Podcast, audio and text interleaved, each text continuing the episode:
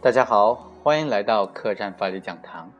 今天要和大家分享的问题是：玩危险游戏致人死亡，是故意杀人吗？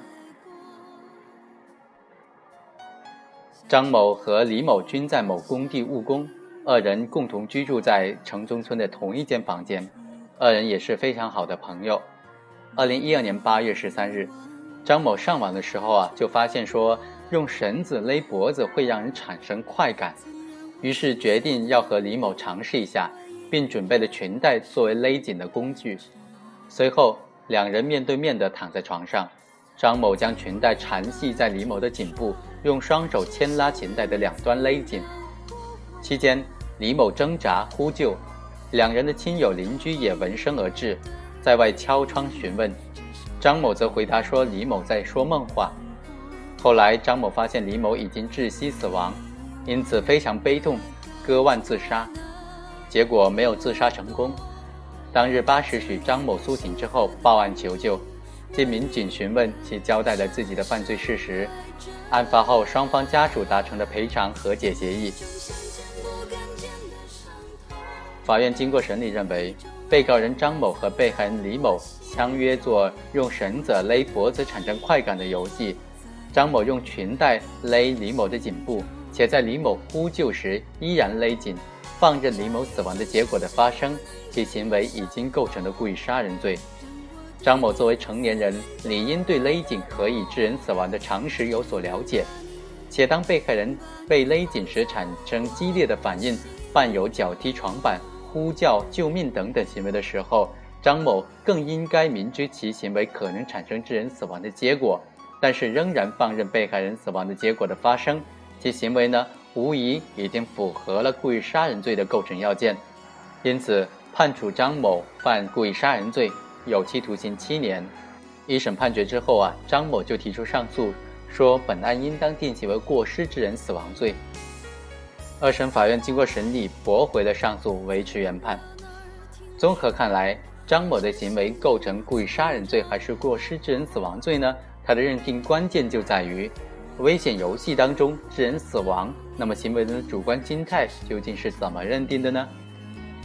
一种观点就认为，张某的行为仅仅构成过失致人死亡罪，理由有三点：其一，从张某犯罪的动机目的角度可以分析，可以完全排除其杀人的直接故意，其动机是为了帮助被害人追求快感，该行为本身不具有违法性，且对死亡的结果没有追求。故可以排除直接故意的犯罪心态。其二，张某也没有杀人的间接故意。张某在被害人挣扎呼救的时候，以为被害人得到了快感，其为了让被害人体验快感的时间更长久一些，所以没有及时的停止游戏。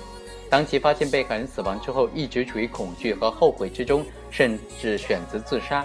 由此可以见呢，被害人的死亡完全超出了张某的预判，是违背其意愿的。其三。张某在进行危险游戏之前，预见自己的行为可能造成被害人受伤或者其他结果发生，但是其亲信能够避免。在这种心态之下，张某的行为呢，客观上造成了死亡的结果，因此他的行为更加符合过失致人死亡罪的特征。另外一种意见则认为，张某作为成年人，理应对勒紧可致人死亡的常识有所认识。而且，当被害人被勒紧时，反应强烈，伴有脚踢床板、呼叫救命等等行为，他就更应该明知其行为可能产生致人死亡的结果了，但是其仍然放任被害人死亡结果的发生，他的行为就无疑符合了故意杀人罪的犯罪构成要件，应当以间接故意杀人罪定罪处罚。综合看来呢，法院更容易采信后面一种观点。其实总体上看来。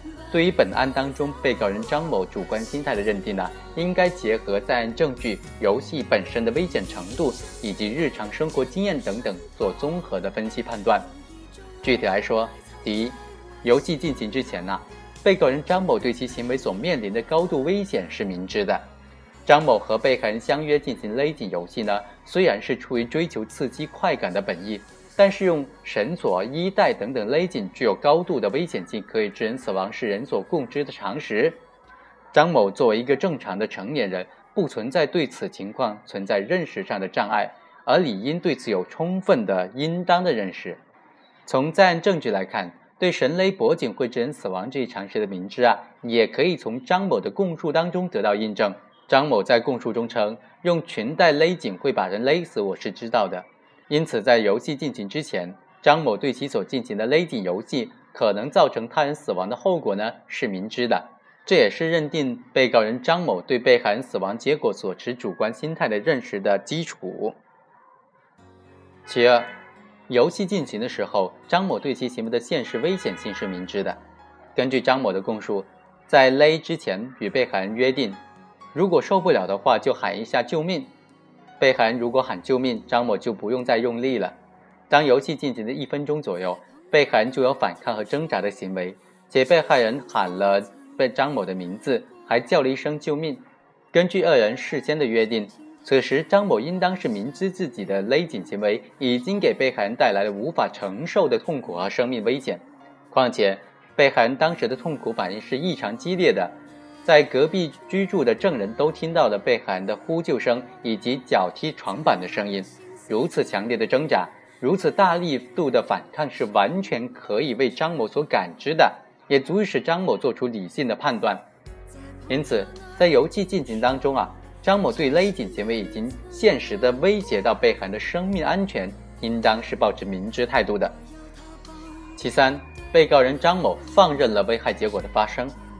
根据上述分析，张某无论是在游戏前最勒紧行为可能面临的危险，还是游戏过程当中最勒紧的现实危险性，都是明知的。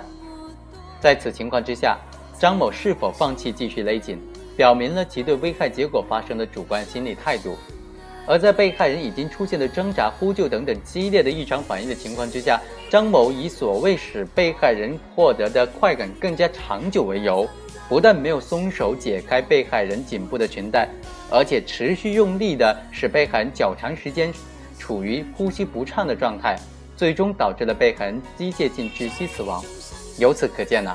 张某在追求被害人产生快感的同时，放任了被害人死亡结果的发生，其主观上呢更加符合间接故意杀人罪的特征。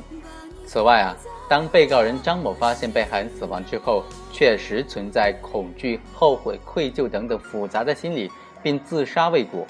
这种犯罪后的心理变化和行为表现呢，对于认定其作案时放任被害人死亡结果发生的主观心理态度和行为性质呢，也有一定的作用。因此啊，张某的行为构成故意杀人罪的认定还是比较恰当的。